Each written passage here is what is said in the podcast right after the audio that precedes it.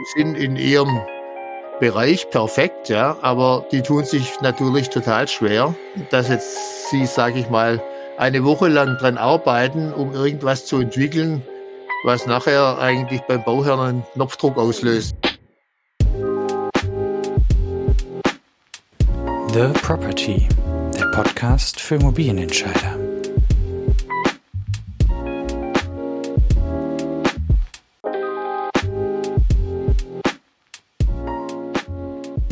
Herzlich willkommen. Mein heutiger Gast ist Professor Dr. Hans Sommer. Hans Sommer studierte Architektur und Bauingenieurwesen und stieg zwei Jahre nach seinem Diplom in das damalige Unternehmen Dres, Kuhne und Partner ein. Schon zwei Jahre später wurde er Partner und das Unternehmen zu Dres und Sommer umfirmiert, dem Namen, dem heute wahrscheinlich jeder in unserer Branche kennt. Er führte das Unternehmen über 50 Jahre lang und realisierte in dieser Zeit ein Wachstum von damals drei auf heute über 4500 Mitarbeiter. Zum Jahreswechsel wurde Professor Dr. Sommer Ehrenvorsitzender des Aufsichtsrats und schied damit aus der aktiven Tätigkeit aus. Herzlich willkommen, Herr Professor Dr. Sommer. Schön, dass Sie da sind. Guten Tag. Herr Professor Dr. Sommer, wir starten in den Podcast traditionsgemäß mit drei Lieber-Oder-Fragen. Sie haben äh, nur zwei Regeln. Sie müssen sich für eine der beiden Sachen entscheiden und Sie dürfen gern etwas länger antworten als Ja oder Nein, beziehungsweise die Entscheidung. Und als erstes würde ich gerne von Ihnen wissen, lieber Immobilien kaufen oder bauen? Lieber bauen. Ganz eindeutig. Lieber Bauingenieur oder Architekt? Architekt mit dem Wissen eines Bauingenieurs. okay. Würden Sie lieber auf einer einsamen Berghütte oder einer, in einer Wohnung im Zentrum der Stadt wohnen? Hm. Dann doch lieber in der Stadt. Und hätten Sie lieber eine Brennstoffzelle im Haus oder einen Verbrennermotor im Auto? Naja, eine Brennstoffzelle im Haus wäre mir eigentlich inzwischen lieber. Okay, sehr gut. Dann starten wir mit Ihrer Karriere. Und ich habe gelesen, dass Sie, bevor Sie in das heutige Unternehmen Dres und Sommer oder damalige Unternehmen Dres, Kuhn und Partner eingestiegen sind, Konstrukteur im U-Bahn-Bau bei Baresel waren. Welche U-Bahn durften Sie da mitbauen? Naja gut, das war damals ein großer U-Bahn-Bau in Stuttgart äh, und es okay. war eine Arbeitsgemeinschaft von verschiedenen Firmen, unter anderem Firma Basel. Und dort bin ich nach dem Studium eingestiegen auf der Baustelle als Konstrukteur sozusagen. Mhm. Da war noch ein erfahrener Statiker, wie man damals das genannt hat, ja, äh, ja. der mir so drei Monate was beigebracht hat. Dann ist er abgezogen nach München. Okay. Und dann war ich dann allein mit elf Zeichnern, Konstrukteuren, die also Bewährungsschallpläne gezeichnet haben. So quasi noch äh, eher Student als, äh, ausge als tatsächlich fertiger Statiker. Und ich musste mich da durchkämpfen, was nicht einfach war. Mhm. Und es war dann nachher so, dass es auch nicht so ganz perfekt alles war. Ich traf dann zum Glück auf einen emeritierten Prüfstatiker, der noch die Prüfung gemacht hat und der hat mir dann in freundlicher Weise einmal in der Woche eine intensive Lehrstunde gegeben über Baustatik und so weiter, so dass es dann anschließend ganz gut lief. Aber das war so die erste Erfahrung, ins Wasser okay. geworfen zu werden und zu gucken, wie man damit zurechtkommt. Ja, das, das glaube ich, das klingt äh, herausfordernd und spannend zugleich, aber schön, dass Sie dann einen, einen Mentor hatten. Und Sie sind zwei Jahre später dann ins, ins Unternehmen, damals Dres Kuhn und Partner, eingestiegen äh, und dann wiederum zwei Jahre später schon Partner geworden. Wie, wie kam es dazu und wie äh, hat sich das entwickelt, dass Sie so schnell dann auch Unternehmer waren? Ja gut, ich habe ja bei Professor Dres studiert noch und mhm. äh, bin dann zunächst, wie gesagt, bei Basel auf der Baustelle gewesen und eigentlich aber schon ein Jahr später eingestiegen, dann bei Dres Kuhne und äh, so ganz schnell ging es nicht. Ja, äh, es, okay. es ist gleichzeitig mit mir noch ein Freund, der Dietrich, Bauingenieur eingestiegen und Architekt ebenfalls. Und wir haben gemeinsam, sage ich mal, die Dinge etwas in die Praxis weiterentwickelt. Mhm. Und äh, ja, wir haben also dann relativ schnell festgestellt, dass das eigentlich alles äh, so ein bisschen eng geschnitten ist da mit Netzplantechnik und so weiter und haben versucht, es zu erweitern. Und ja, also der Professor Drees war an der Universität. der Kuhne war am Anfang da, dann ist er auch an die Uni nach Karlsruhe.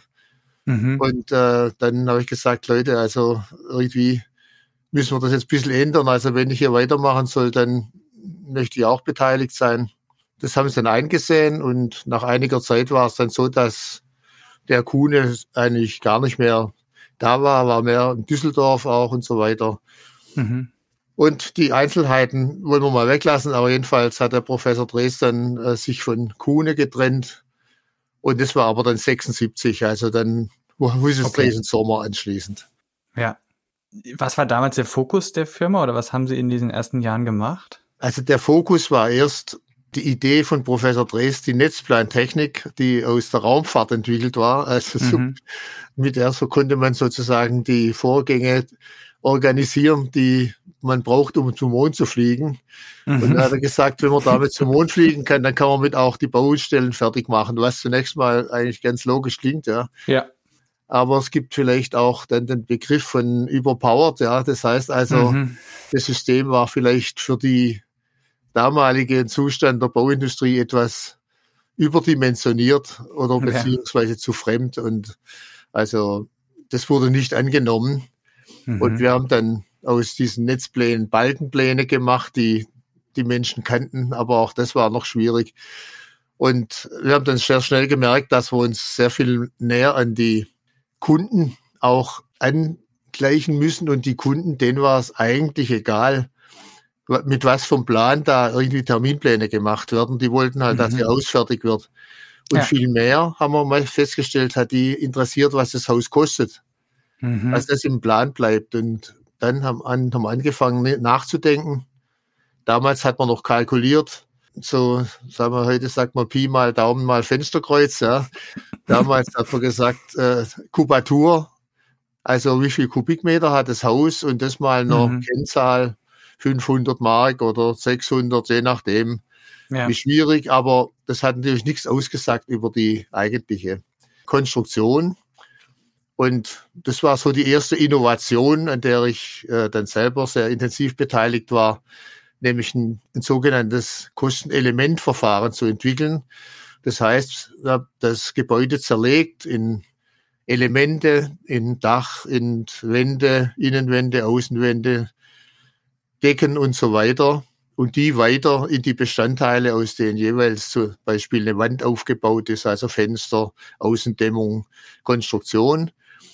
Und äh, da habe ich dann auch mal eine Dissertation drüber gemacht, war das nebenher ganz geschickt, dass man es auf einmal erledigt hatte. Und äh, muss man dazu sagen, also diese Systematik ist heute in der DIN 276 enthalten, also Kosten vom Bauwesen, also nach der ja. müssen alle rechnen. Und diese Kostenplanung hat dann dazu geführt, dass wir den Bauherrn beraten konnten, wie er sein Gebäude effektiver machen kann, günstiger, indem er einzelne Teile verändert. Also nicht mehr einfach die ganze Menge behaupten, das wird einfach günstiger, sondern ihn ganz sehr fachlich beraten. Und aus dem Thema hat sich dann letztlich auch ein weiteres Thema entwickelt, nämlich sich mit den Betriebskosten zu beschäftigen. Mhm. Und äh, damit waren wir auch bei den Energiekosten. Ja. Das war also so ein bisschen die im Schnellgang die Entwicklung, auf die wir gerne noch eingehen können, aber das war so eigentlich die Entwicklung vom reinen Terminplaner, mhm. äh, der was gemacht hat, was eigentlich niemand groß interessiert hat, hin eigentlich zu einem Berater, der dem Bauherrn tatsächlich Kosten und Termine sichergestellt hat. Also vom Projektsteuerer, wie sich das damals nannte, zum Projektmanager, wie wir gesagt haben. Von der Technik zur Leistung, also von dem, was man irgendwie kann, zu dem, was der Kunde eigentlich braucht. Ja, also genau, also ja. diese Hinwendung, das war äh, ich sage es jetzt mal vorsichtig, für einen Professor damals nicht so wichtig, was der Kunde denkt, sondern da ging es mehr darum, was jetzt wissenschaftlich möglich ist und das rüber zu, das eigentlich umzusetzen. Und das haben wir halt schnell gemerkt, dass das eigentlich nicht der Weg sein kann. Also ist übrigens alle oder viele Ingenieure neigen eben dazu, ja. zu verkaufen zu wollen, was sie machen, was sie arbeiten und nicht das Ergebnis dessen, was der Bauherr eigentlich bekommt. Ja. Und das war schon ganz früh auch eine Erkenntnis, Gott sei Dank, die ich mit den Reinhard Dietrich zusammen hatte, dass wir eigentlich zuhören mussten, was braucht und will der Bauherr und wie können wir ihm dabei behilflich sein, dass er das umsetzen kann. Ja, ja, schön. Aber ich äh, glaube auch, also diese Technikverliebtheit, die ist, glaube ich, heute auch noch den meisten oder vielen gar nicht so fremd. Also.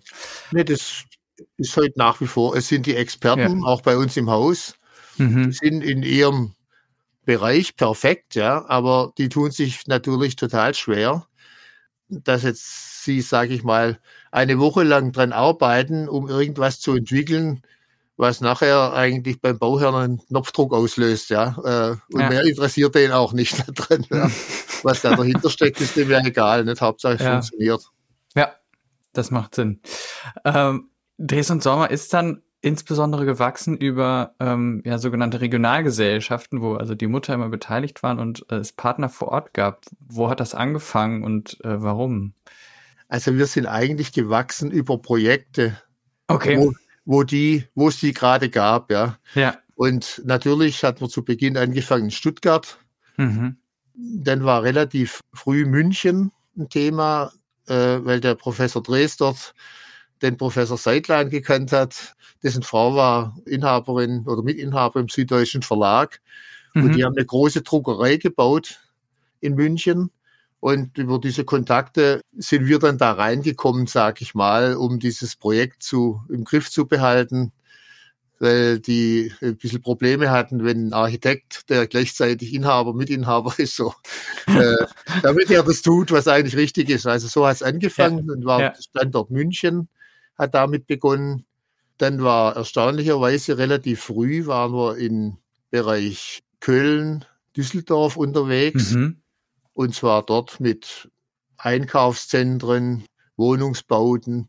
Aber und dann gab es auch dort ein Büro. Also wir sind nicht jetzt strategisch gewachsen, mal um es offen zu sagen, indem wir gesagt haben, wir wollen jetzt nächstes Jahr dorthin und dorthin, dorthin, sondern es hat sich über Referenzen rumgesprochen, so etwas. Ah ja, die, mit denen kann man was anfangen. Ja. Und äh, sagen wir, die, die ersten Projekte waren tatsächlich dann diese Druckerei, wo man schon gleich mal in das Thema Industrie, also industrielles Bauen ja. reinkam. Äh, dann übrigens der SDR, der Süddeutsche Rundfunk in Stuttgart, mhm. Mhm. war ein Projekt, also auch über Kontakte von Professor Drees, muss man schon sagen. Also, und das war natürlich auch ein technologisch äh, intensives Gebäude mit den ganzen Akustik und Räumen, die Aufnahmeräumen und so weiter waren weitere Branche und dieser Schwanenmarkt Krefeld war ein Einkaufszentrum, kleines war der Stadtindustrieteil in diese ja. Branche und gleichzeitig äh, eben da oben in dem Bereich Nordrhein-Westfalen. Mhm. Ja, und das waren so, sage ich mal, die wesentlichen in den ersten zehn Jahren. Äh, auch die Standorte, in denen wir waren. Und es ging dann so weiter. In der nächsten Dekade war ein ganz wichtiges Projekt wiederum in Köln. Die Colonia, die gibt's heute gar nicht mehr. Die wurde inzwischen übernommen von AXA und so, ja. Aber die haben damals überlegt, eine neue Hauptverwaltung zu bauen mhm. in Köln, Hohlweide draußen. Und haben dann Architektenwettbewerb gemacht. Und wir sind über irgendein anderes Projekt, sind wir da rein, äh, an die gekommen oder dass die uns eingeladen haben zum, äh, das war ja damals so, man wurde zu, zu der Vorstellung eingeladen, wie man das Projekt machen wollte. Das war dann schon üblich. Also so ein Casting praktisch von Projektmanagern. Und Reinhard Dietrich, von dem ich vorher gesprochen habe, das war so der absolute Baupraktiker. Okay. Äh, und wir waren eigentlich ein geniales Akquisitionsteam. Also ich konnte eher so den Vorstand ansprechen mhm. und der die Bauabteilung. Ja, also ja, die, die Technik. Die Technik und so. Und haben sie uns also geglaubt, dass wir so Wettbewerbe bewerten können. Mhm. Und dann war da ein Entwurf dabei, das war eine praktisch, wie sagt man da heute, so eine Campuslösung. Ja. Also mit einzelnen Gebäuden, also nicht mhm. mehr ein großer Klotz, ja. sondern ein Campus mit fünf Bürogebäuden, in denen nur maximal 400 Personen drin waren. Dann zentrales Gebäude wie Casino und so weiter. Und das war vielleicht erstmal nicht im Kopf von den, aber ich habe dem Vorstandsvorsitzenden, der hat es auch angeguckt und hat gesagt, also ich sage Ihnen mal was, da würden ihre Mitarbeiter bestimmt lieber arbeiten als in so einem großen Kasten, ja. Ja. Und äh, dann habe ich auch damals Quickborner Team, ich weiß nicht, die waren damals die Berater für äh, Arbeitsplätze und so weiter, den Herrn Jäger kennengelernt. Und dann haben wir uns mit den Architekten hingesetzt und dann haben wir aus dieser Kolonia wirklich ein Projekt gemacht, das dann echt Aufsehen erregt hat. Und wir waren da, da wir haben immer mehr Auftragsumfang bekommen. Also erst Projektsteuerung, dann Beratung, technische mhm, Beratung mhm. und schließlich auch die Bauleitung. Und das lief also wirklich perfekt ab, dieses Projekt. Ja. Und die waren also hoch zufrieden. Es hat sich dann insofern bewährt, sage ich mal, dieses Projekt.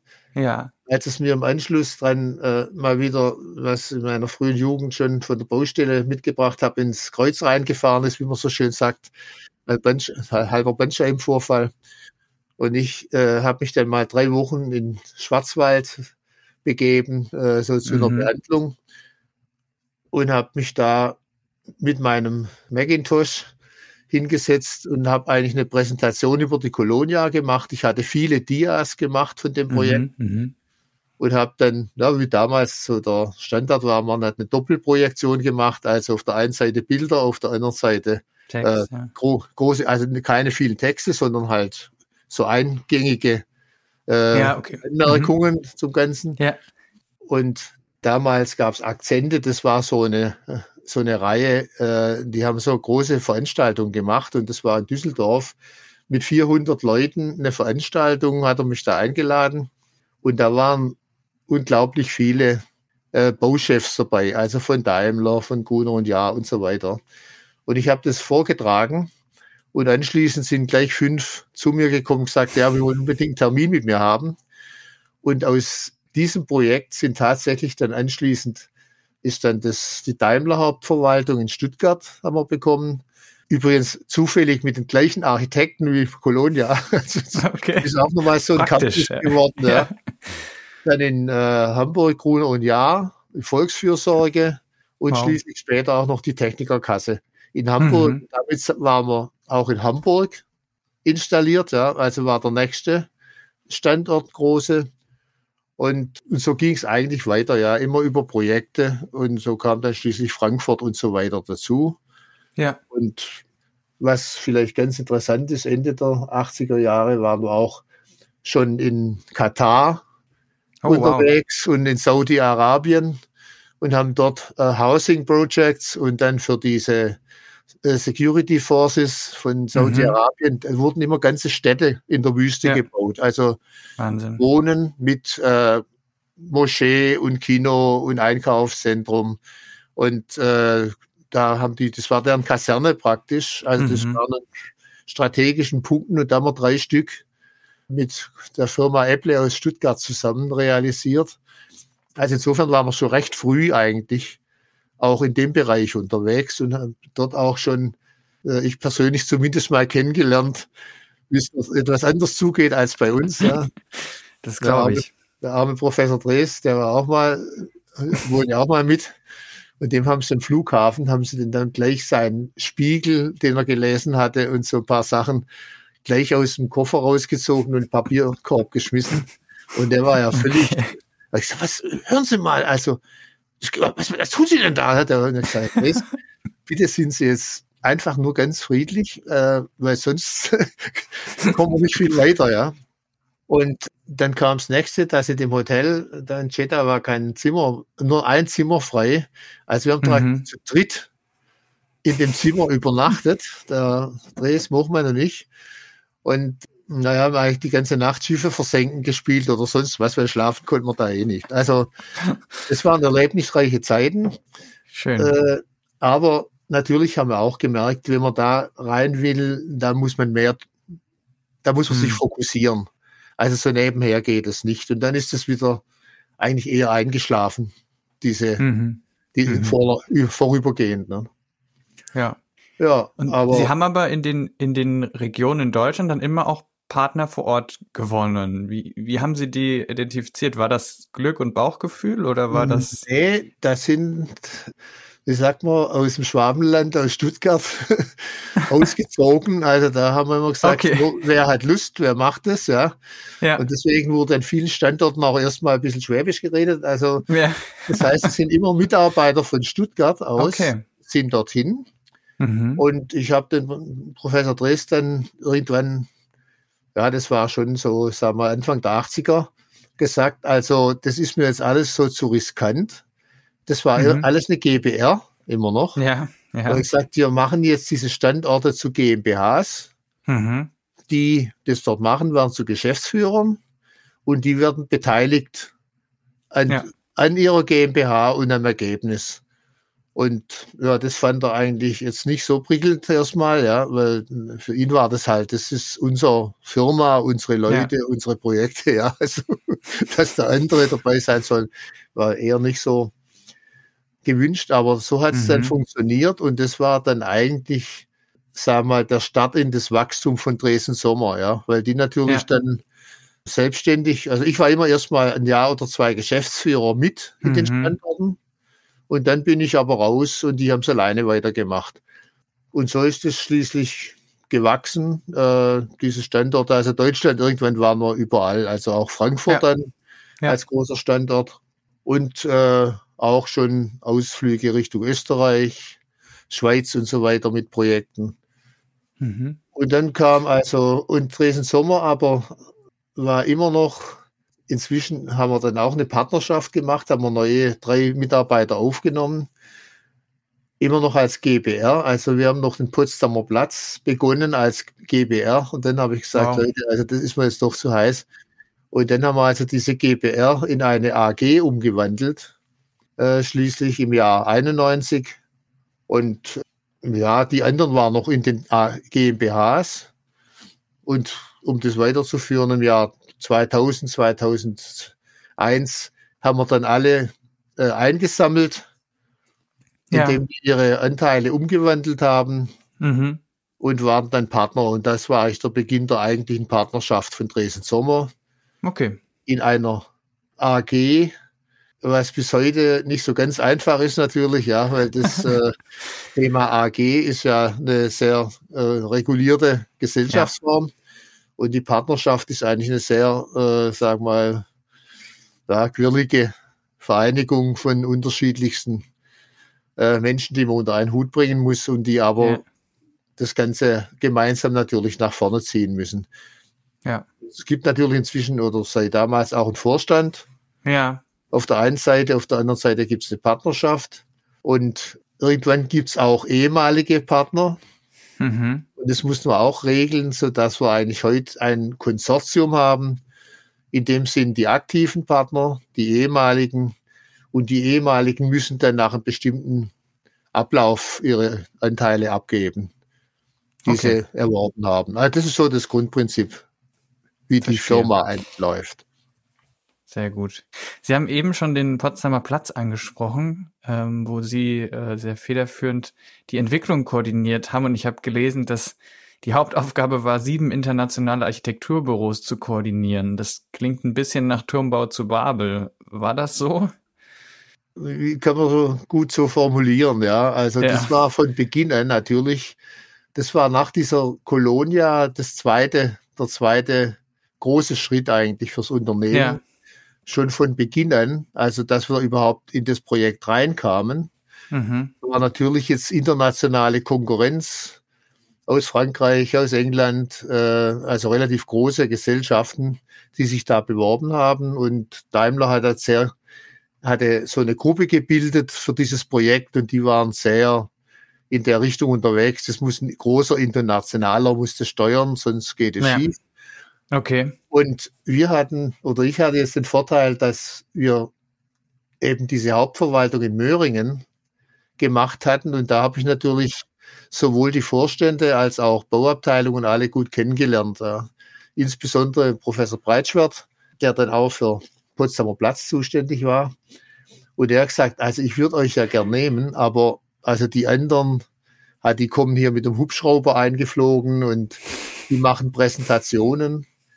Okay. Was habe ich dann mitbekommen, was die tun und habe dann auch äh, gleich mal einen ersten Farbdrucker bestellt für Dresden Sommer. und dann haben wir schnell eine Broschüre gemacht, ja, weil ja. Weitschert sagte, sonst äh, kriegt, das hat keinen Sinn, ja. Mhm. Und dann kamen wir tatsächlich in die Verhandlungen eben rein. Und ich habe mich da eben wie immer mit dem Projekt als solches recht früh beschäftigt, mit dem Grundstück und so weiter, äh, was man da machen kann. Und dann war auch schon also eine Vorphase, konnten nur begleiten mit der Grundstücksuche und so weiter. Das lief dann, das haben sie gesagt, okay, das könnt ihr mal machen. Und dann ging es aber um den Hauptauftrag, als das Grundstück fest war. Und dann wollten sie wissen, was kostet das Ganze am Ende mhm. und wann wird's fertig. Und ich hatte mir schon mal wirklich eine Baumassenstudie selber gemacht und habe das mal ausgerechnet und also inklusive Grundstückskosten, Zinsen, komplett äh, musste man die, und ich habe den den Betrag genannt damals, also gesagt, es kostet vier Milliarden mit Baukostensteigerung und so weiter. Als D-Mark damals. Ja, ja, ja. Und äh, die anderen Herren, die Großen, die haben gesagt, na ja, also unser Verfahren nennt sich Cost Plus, ja. Das heißt also, ja. Wenn wir mal 70 Prozent ausgeschrieben haben und vergeben haben, dann können wir Ihnen sagen, was es kosten wird, war ungefähr nachher. Ja. Und äh, Termine, naja, so ein großes Projekt, das kann man jetzt auch nicht so genau sagen, ja. Und ich habe denen gesagt, den Terminplan gezeigt. Der war allerdings zwei Jahre später fertig, als sie gedacht haben. Mhm. Und dann habe ich gesagt, naja, also wenn ihr so lange braucht, dann müssen wir die anderen nehmen. Ich gesagt, okay, ich zeige Ihnen mal, wie das ist. Und sagt der Breitschert, also, was ist denn der Hauptthema? Und dann habe ich gesagt, wir haben Wettbewerbs, einen städtebaulichen Wettbewerbsverfahren, einen Architektenwettbewerb. Dann müssen wir die alle noch aussuchen, bis wir überhaupt dazu kommen, dass sie anfangen zu planen. Sind zwei Jahre weg. Mhm. Und, oh, das kann gar nicht sein, ja, und so. dann gesagt, Herr Breitschert, ich mal einen Vorschlag, fliegen wir nach Berlin zum Stadtbaumeister Stimmen und reden mit dem mal, ja. Ja. Er hat gesagt, ja, das ist eine gute Idee, weil er wollte ja, dass wir es machen. So war er nach Berlin. Bin ich übrigens immer schön im Privatjet äh, geflogen. Das hat mir gut gefallen damals von Stuttgart. und haben wir den Herrn Stimmann getroffen, eigentlich so inkognito in irgendeinem Schulgebäude. Und langer Rede, kurzer Sinn, der hat im Breitschwert klargemacht, also mindestens drei Jahre Vorlauf. Vorher ja. geht da gar nichts.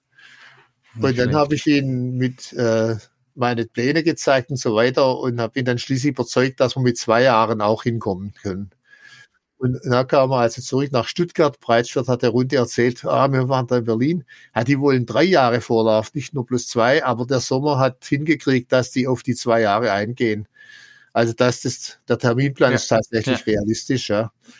Ja, und dann haben wir einen Auftrag gekriegt und wenn man weiß, dass wir am Schluss äh, auf der Baustelle über 230 Leute hatten, unter ah, unserer Regie, dann sind wir jetzt beim Turmbau zu Babel und sieben Architekten. und äh, das konnte eigentlich nur funktionieren, also dass wir zu allen diesen Architekten, ob das Moneo war, Isozaki oder Rogers, gute persönliche Kontakte aufbaut und auch zum Bauherrn hin diese vermittelt, ja. Und das war eigentlich mein Hauptjob eigentlich bei dem Ganzen. War eigentlich der Vermittler, der im Prinzip über dem ganzen Baugeschehen und Planungsgeschehen eigentlich die wesentlichen Connections zwischen den mhm. Hauptbeteiligten immer herstellt und die äh, informiert und immer offen äh, dafür sorgt, dass es alles offen bleibt, also dass keine Geheimgeschichten gibt und so. Und dann natürlich darunter, dass wir eine gnadenlose Kostenkontrolle gemacht haben, Terminplanung. Also das war wirklich eine, eine hammergute Organisation, muss ich sagen, am Schluss mit den vielen Leuten. Und da haben wir alle mitgemacht. Die letzten 14 Tage habe ich dann nochmal aus ganz Deutschland, habe ich gesagt, ich biete euch einen zweiwöchigen Abenteuerurlaub an in Berlin, ja, äh, ja. bei Kostologie. Äh, guckt mal, wie eure anderen Projekte zwei Wochen äh, so ins Laufen kriegt, am Laufen haltet. Und jetzt sind tatsächlich 40 Projektleiter nach Berlin gekommen. Wir haben alle rote Jacken äh, bekommen. Das sind heute noch als die Rotjackenaktion bekannt. Okay. Wir haben das tatsächlich fertig gemacht, das Projekt, ja, also dass die Eröffnung stattfinden konnte im Oktober 98 zum Weihnachtsgeschäft, der 3. Oktober, das weiß ich noch wie heute. Und am letzten Vorabend, das war wie in so einem, äh, soll man sagen, Zukunftsfilm. Ja. Da stand die Gianna Nannini auf der Bühne und die haben da ihre Rauchbläser angeschaltet. Da dazwischen sind Gabelstapler rumgefahren und haben da noch die Außenanlagen, Steine rumgefahren und verlegt. Also das ging dazu. Also skurril.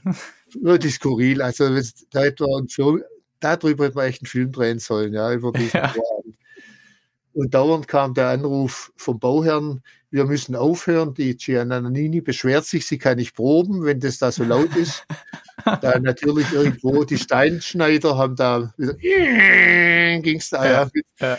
ja. Und da drin hat die gesungen und äh, irgendwie Irgendwann haben wir uns geeinigt, dass wir uns ja gesagt, okay, eine halbe Stunde kriegt sie äh, und dann weitermachen. Ja. Sonst wird es halt nicht fertig. Und, ja. Und das sah es noch aus. Man kann sich ja immer nicht vorstellen, dass am nächsten Tag Eröffnung ist. Und am nächsten Morgen haben wir noch, haben sie noch die letzten Rasen verlegt und so weiter. Aber die Eröffnungsveranstaltung hat stattgefunden. Das Ding war fertig. Und muss auch sagen, also der große Glück war der Renzo Piano, der hat ja, ja den städtebaulichen Wettbewerb gewonnen mhm. und auch nachher die meisten Projekte, also Einzelgebäude geplant. Also da hat es sich so eine richtige Freundschaft entwickelt, was wichtig Schön. war, weil unter dem, wie immer bei den großen Architekten, sind die, die es machen. Mhm. Die wollen meistens immer meinen, sie müssen dem Meister gefallen und alles besonders äh, toll machen, was der gar nicht will. Und da gab es halt relativ viele Situationen, wo da, sag mal, echt Streitereien waren und wo ich dann immer gesagt habe, Renzo, okay, wir müssen uns mal wieder in Berlin treffen. und dann hat sich immer rausgestellt, das war für den alles gar kein Thema, ja. Also, ja. Äh, äh also das war auch, das waren alles so Themen, genau das gleiche auf der Bauherrenseite, ja. Da gab es auch lauter so eifrige, die immer was Besonderes äh, machen wollten, wo man sagen musste, Leute, ist gut, es läuft, ja. Also, ja. also das war schon das, ich sag mal, da muss man noch jung genug sein, um das durchzuhalten und schon alt genug, um die Erfahrung zu haben, um das zu machen, ja. ja. Und einen Bauherrn zu haben, der allerdings alles mitgemacht hat in Richtung Einhaltung der Vorgaben. Mhm. Also es gab praktisch wöchentlich ein, zwei Sitzungen, gab immer Änderungen. Beim Bauen gibt es immer Änderungswünsche. Ja. Und das haben wir von Anfang an ein Verfahren gemacht. Die Änderung wurde aufgenommen. Wer will die Änderung? Wer bezahlt sie? Und äh, dann wurde die Besprechung gemacht. Ja, Änderung, aha, Architekt will die Änderung, okay. Der äh, Geschäftsführer Daimler, Albrecht, hat genüsslich gefragt und sie bezahlen das auch. Nö, sagt er, wieso? Ist doch nicht mein Haus. Er sagt, ja, ich, ich brauche aber die Änderung nicht. Es sei denn, wir können es woanders einsparen. Also das war die, der Ausweg. Entweder oh. bezahlt es einer oder wird es woanders eingespart. Und ja. das war der Weg, um das in den Griff zu behalten. Und da haben die mhm. aber auch alle dann mitgemacht und nach drei Monaten hat sich die Änderungsrate massiv reduziert. Das glaube ich. Weil da, da ging keiner mehr rein, weil er wusste, er muss ja bezahlen oder so. Ja. Also Schön, das, waren, ja. das waren so die Tricks. So kriegt man auch die großen Architekten in den Griff. Ja, ja also mit, also man muss sehen, ich sage immer, der Architekt ist näher dem Herzen des Bauherrn mhm. und wir sind nahe dem Hirn des Bauherrn. Ja. Und das muss man beides für sich akzeptieren und deswegen ja. müssen wir mit den Architekten die Dinge hinkriegen. Also deswegen äh, nicht gegen die. Ja, ja. Also ich war nie einer, der gesagt hat, blöder Architekt. Ich habe gesagt, okay, äh, der will was machen, das ist mhm. okay, jetzt müssen wir gucken, geht's oder geht's nicht. Und wenn es nicht geht, dann müssen wir ihn aber überzeugen und nicht einfach sagen, äh, das ist Quatsch oder so, ja. Also er muss es begreifen, dass das einfach zu schwierig wird. Ich habe ja auch mal diesen Antrittsvorlesung als Honorarprofessor an der Uni Stuttgart war unter dem Titel also Projektmanagement 50 Prozent Fachwissen und 50 Prozent Psychologie. Ja. Also das heißt, es geht unheimlich darum, das Thema Ich bin okay, du bist okay zu beherzigen. Ja. Und auch diese chinesischen Ansagen, niemand das Gesicht nehmen. Ja, das sind also ja. mhm. wesentliche Voraussetzungen. Äh, da kann man fachlich noch so gut sein, wenn man das menschlich nicht rüberbringt, ja, dann geht es eigentlich es, ja. immer schief, ja. Ist fast nicht machbar. Ja. ja. dafür sind zu viele Menschen involviert, ja. ja. Und dieses Prinzip, das ist auch so ein Thema, wir haben auch in der Zeit das Stuttgart 21 Projekt das wollte ich dann ja. ansprechen, ja.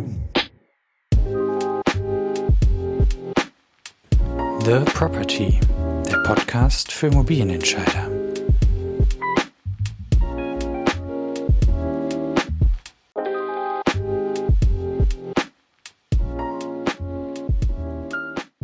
Keine Angst. Auch wenn ihr schon die wohlbekannte Schlussmusik hört, haben wir das Gespräch mit Professor Dr. Sommer nicht an dieser Stelle abrupt abgeschnitten.